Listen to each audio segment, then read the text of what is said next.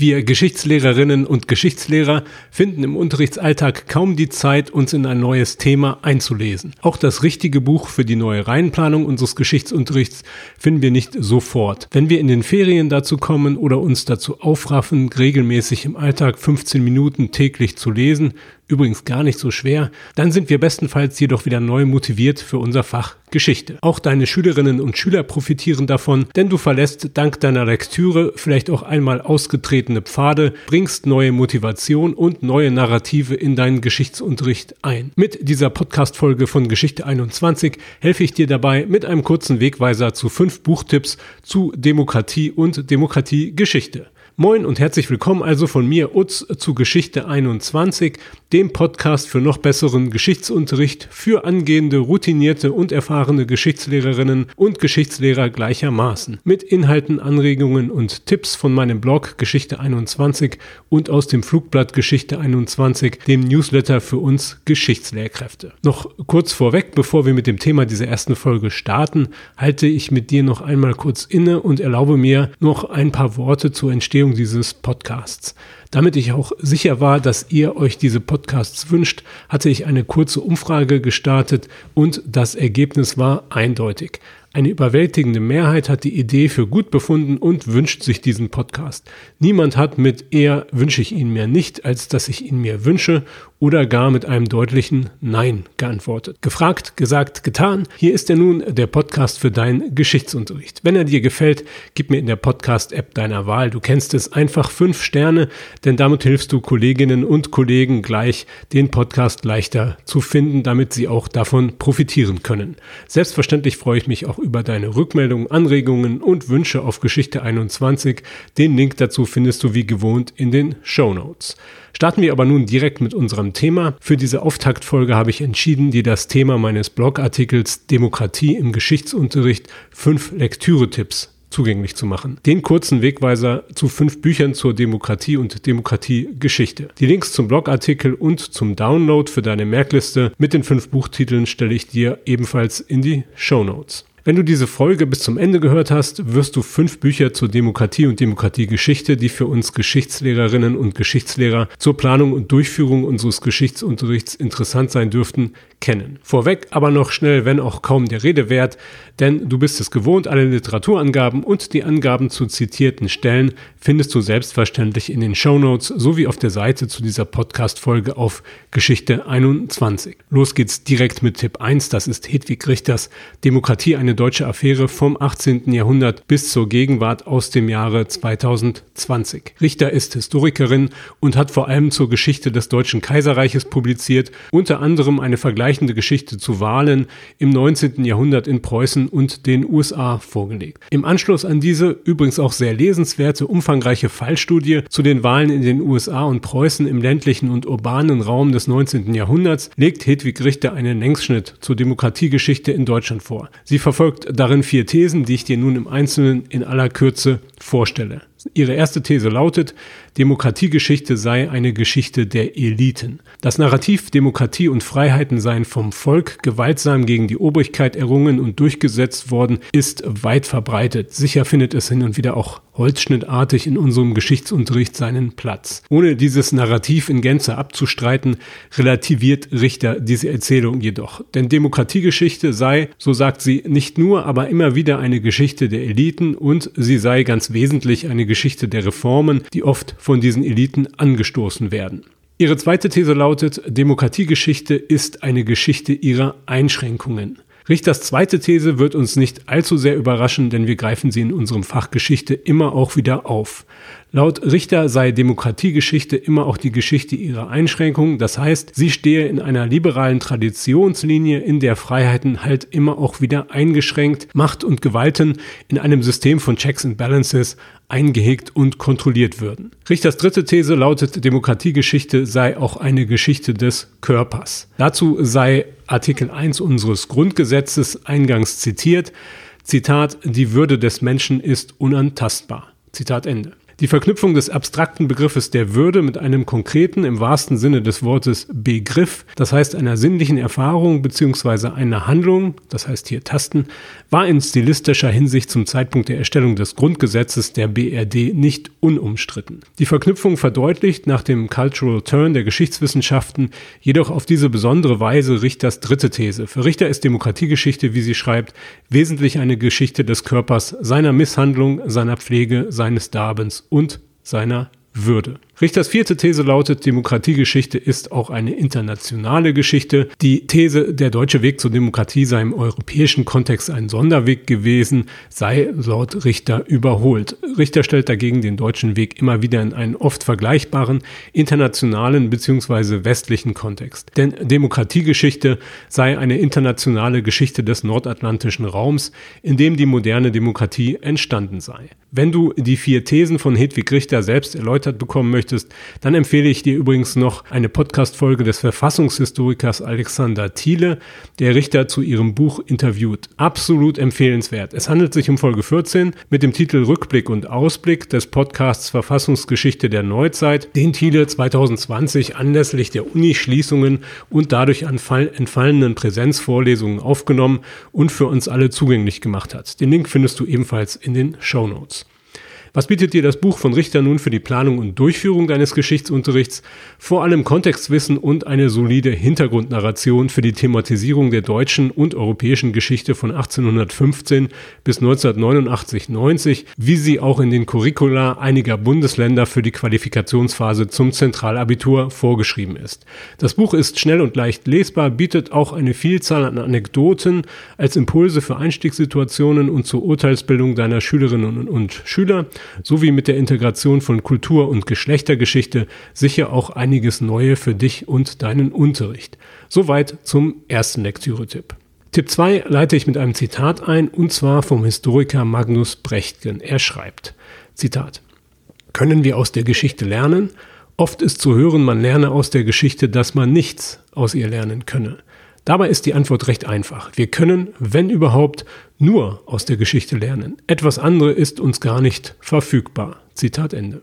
Diese Worte stammen aus seinem Buch Der Wert der Geschichte aus dem Jahre 2020, das ich dir als Tipp 2 vorstelle. Selbst wenn wir den oben zitierten Absolutheitsanspruch nicht teilen, denn wir lernen vielleicht dann zusätzlich doch auch noch anders als aus der Geschichte, Brechtgens Buch Der Wert der Geschichte, zehn Lektionen für die Gegenwart, so der Untertitel, lohnt sich für uns Geschichtslehrerinnen und Geschichtslehrer allemal. Das mutmachende Buch des Historikers Magnus Brechtgen habe ich wiederholt auch in meinen Flugblättern Geschichte 21, dem Newsletter für deinen Geschichtsunterricht mit den 5-Minuten-Tipps, erwähnt. Denn Brechtgen ist sich der Probleme der Gegenwart bewusst. Er versteht seinen aufklärerischen Blick in den Rückspiegel als aus gegenwärtiger Erfahrung heraus generiert und in die Zukunft gerichtet. Er greift in zehn Kapiteln verschiedene historische Dimensionen bzw. Betrachtungsebenen auf, zum Beispiel Geschlechtergeschichte und geht von Schlüsselproblemen unserer Zeit aus, zum Beispiel Krieg und Frieden und Herrschaft. Dabei ist das Buch mein Tipp für deine Lektüre zu Demokratie und Demokratiegeschichte, wenn du mit mir und vielen anderen Demokratie nicht nur im engeren Sinne als, wie Hedwig Richter sagt, eine bestimmte Staatsform mit bestimmten verfassungsrechtlichen Garantien verstehst, sondern in einem weiten Sinne als ein Projekt von Gleichheit, Freiheit und Gerechtigkeit, so auch Richter. Darunter fallen dann auch Themen wie ökonomische Umverteilungen, soziale Gerechtigkeit, Geschlechterbeziehungen und vieles andere mehr. Denn Brechtgen greift in seinem Buch in diesem Sinne sechs Themenbereiche auf und verknüpft sie abschließend mit zehn Lektionen für die Gegenwart. Diese Themenbereiche sind Religion, Geschlechterverhältnisse, Politik und Partizipation, Nationalismus, Krieg und Frieden und last but not least Wirtschaft und Gesellschaft mit dem Ringen um den fairen Markt. Was bietet dir Brechtgens Buch nun für die Planung und Durchführung deines Geschichtsunterrichts? Ich empfehle dir das Buch vor allem, wenn du dich in trüben Tagen wieder einmal mehr für deinen Geschichtsunterricht motivieren möchtest. Denn wie auch Hedwig Richter ist Magnus Brechtgen Realist und Optimist zugleich. Er weiß um die Zerbrechlichkeit unserer freiheitlich-demokratischen Grundordnung, aber ist auch optimistisch, dass wir aus der Geschichte lernen können. Sein Motto lautet Mut zur Geschichte. Das Buch ist mein Lektüretipp für Ferien und die 15 Minuten Lesepause in deinem Unterrichtsalltag, denn mit diesem Buch schärft sich auch wieder der Blick für unsere Aufgabe als Geschichtslehrerin oder Geschichtslehrer, damit du deine Schülerinnen und Schüler noch besser für unser Fach und für ein verantwortungsbewusstes Leben als Bürgerinnen und Bürger unseres Staates, unserer Gesellschaft motivieren kannst. So viel zum zweiten Buchtipp. Magnus Brechtkens, Der Wert der Geschichte, 10 Lektionen für die Gegenwart aus dem Jahre 2020. Kommen wir zu Tipp 3. Das ist Timothy Snyders über Tyrannei und Tyranny aus dem Jahre 2021. Wenn du meine Flugblätter Geschichte 21 regelmäßig liest, dann kennst du den amerikanischen Historiker Timothy Snyder. Nicht Zuletzt ist er anlässlich des russischen Angriffs auf und des Krieges gegen die Ukraine als Intellektueller und Experte auf der medialen Bühne und in den Feuilletons großer Zeitungen sehr präsent. Die Geschichte der Demokratie ist immer auch die Geschichte ihrer Wehrhaftigkeit, so Snyder. Wenn Hedwig Richter die Zerbrechlichkeit des Körpers, der halt immer wieder doch angetastet wurde und der bisweilen unter politischer Herrschaft zerbricht, oder Magnus Brechtgen die Verletzlichkeit und Brüchigkeit demokratischer Gemeinwesen im Sinne haben, dann kümmert sich Snyder in doppelt so vielen Lektionen, wie auch er sie nennt, um eine wehrhafte Demokratie, die unter anderem wehrhafte, mutige, aufgeklärte und engagierte Bürgerinnen und Bürger benötigt, um Bestand zu haben. Sein Buch On Tyranny 20 Lessons from the 20th Century Graphic Edition erschien im amerikanischen bereits 2017. Es liegt in der deutschen Übersetzung mit Illustrationen von Nora Krug vor und ich empfehle dir auch diese illustrierte Ausgabe, da sie nicht als Textwüste daherkommt, sondern aufgrund der Illustrationen Krugs und der Integration von bildlichen Quellen auch attraktiv für Schülerinnen und Schüler und natürlich auch für dich und mich ist. Zudem eröffnen uns die Illustrationen und bildlichen Quellen einen weiteren Bedeutungsraum und Interpretationsraum. Mit Blick auf historische Ereignisse weltweit stellt Snyder, wie er sie nennt, 20 Lektionen für den Widerstand auf. Hier zwei Beispiele aus dem Inhaltsverzeichnis. Das erste leiste keinen vorauseilenden Gehorsam und das letzte Lektion 20 sei so mutig wie möglich. Diese Lektionen verknüpft Snyder dann mit historischen Beispielen. Was bietet dir das Buch des engagierten Osteuropa-Historikers Snyder für die Planung und Durchführung deines Geschichtsunterrichts? Eine ganze Menge, wie ich meine, nicht nur, wie auch mit Magnus Brechtgen, erneut Motivation mit dem Appell an Zivilcourage und ein aufgeklärtes, selbstbestimmtes Handeln im Rahmen einer freiheitlich-demokratischen politischen Ordnung, die es zu verteidigen gilt. Vielmehr ist das Buch in der illustrierten Ausgabe auch für deine Schülerinnen und Schüler eine vielleicht auch verbindliche Lektüre wert. Das zu Snyders wichtigem Band zu Demokratiekompetenz und Zivilcourage. Mit Tipp 4 bekommst du nun einen Lektürehinweis zu einem Längsschnitt, nämlich Paul Noltes Was ist Demokratie aus dem Jahre 2012. Dieses Buch empfehle ich dir für deine Hintergrundnarration zu den Themen deiner Unterrichtsreihen. Denn Nolte legt einen Längsschnitt vor, der von der attischen Demokratie bis in die Gegenwart reicht. Mit über 500 Seiten kommt es als Schwergewicht daher, wenngleich es sich leichtfüßig lesen lässt. Außer vielleicht in den Sommerferien wird aber wohl die Zeit dafür fehlen, es in Gänze in einem Rutsch zu lesen. Daher empfehle ich dir den gezielten Zugriff auf das Kapitel, das für eine bevorstehende Unterrichtsreihe relevant sein dürfte. Wie auch Richter als Historikerin und die anderen hier genannten Autoren steht auch für Nolte fest, Demokratie Geschichte ist immer auch die Geschichte von Krisen, von Brüchen, eine unendliche Geschichte. Was bietet dir Noltes Buch für die Planung und Durchführung deines Geschichtsunterrichts? Ich habe es oben bereits angedeutet, es ist wohl eher für die Planung als für die Durchführung deines Geschichtsunterrichts relevant. Du wirst es für die Vorbereitung von Unterrichtsreihen mit einem Schwerpunkt auf Demokratiegeschichte aber nicht missen wollen. Für deinen Anspruch, informierte Geschichtslehrerin oder informierter Geschichtslehrer zu sein, bietet es dir nicht von heute auf morgen, aber sicher mittel- bis langfristig eine sehr gute Basis Basis für deine Professionalisierung. Ich habe es daher bewusst in diesen meinen Fünferkanon von Lektüre-Tipps integriert, da es mehr als die anderen Bücher hin und wieder auch theoretische und ideengeschichtliche Schwerpunkte setzt. Soweit zu Nolte. Mit dem nächsten Tipp dann wechseln wir die Gattung und tauchen ein in die Welt der Comics. Und zwar mit dem Buch Das Parlament von Simon Schwarz aus dem Jahre 2019 als mein Tipp 5. Last but not least mit einem Comic also ein Literaturtipp der anderen Art. Da es am Ende immer nur wir Menschen sind, die die Demokratie ausmachen, sie gestalten, verteidigen und reformieren, an neue Problemlagen anpassen. Dieser Tipp ist den Parlamentarierinnen und Parlamentariern unter uns Bürgerinnen und Bürgern gewidmet. Für kleine Projekte bzw. Thematisierungen parlamentarischer Arbeit setze ich gerne den Comicband Das Parlament von Simon Schwarz ein. Schwarz bietet einen biografischen Zugriff auf die Geschichte von Demokratie und Parlamentarismus, zum Beispiel von Robert Blum aus der Frankfurter Paulskirche bis zu Lothar Bisky aus dem Deutschen Bundestag in Berlin. Die Biografie eines Abgeordneten, ab 1919 dann auch diejenige von Parlamentarierinnen, ist jeweils auf nur einer Comicseite erzählt. Wolfgang Schäuble schreibt, damals als Bundespräsident im Vorwort, Zitat, die Bilderbögen erfassen die leuchtend hellen und tiefdunklen, auch blutroten Facetten deutscher Geschichte. Die couragierten Vorkämpferinnen und markanten Wegbereiter des Parlamentarismus zu kennen, hilft, die Gegenwart zu verstehen. Simon Schwarz zeigt mit jeder Biografie eindrücklich, dass die Demokratie in unserem Land keine Selbstverständlichkeit ist und Politik alles andere als schwarz-weiß. Zitat Ende. Was bietet dir das Comic für die Planung und Durchführung deines Geschichtsunterrichts? Nun, die insgesamt 45 Biografien eignen sich für arbeitsteilige Vorgehensweisen in einer Unterrichtsstunde, aber auch für kleinere Projekte mit weiterführenden Recherchen zur Abgeordneten bzw. zum Abgeordneten. Falls du den Band kennst und ihn schon einmal eingesetzt haben solltest, bin ich auch auf deine Erfahrungen gespannt. Teile sie sehr gerne in den Kommentaren auf der Seite zu dieser Podcast-Folge. Das waren meine fünf Buchtipps zur Demokratiekompetenz. Du kannst sie auch noch einmal auf meinem Blog Geschichte 21 nachlesen und und dir dort auch zur Erinnerung die kleine Übersicht herunterladen. Soweit von mir. Was ist nun deine Rückmeldung zu den Lektüre-Tipps?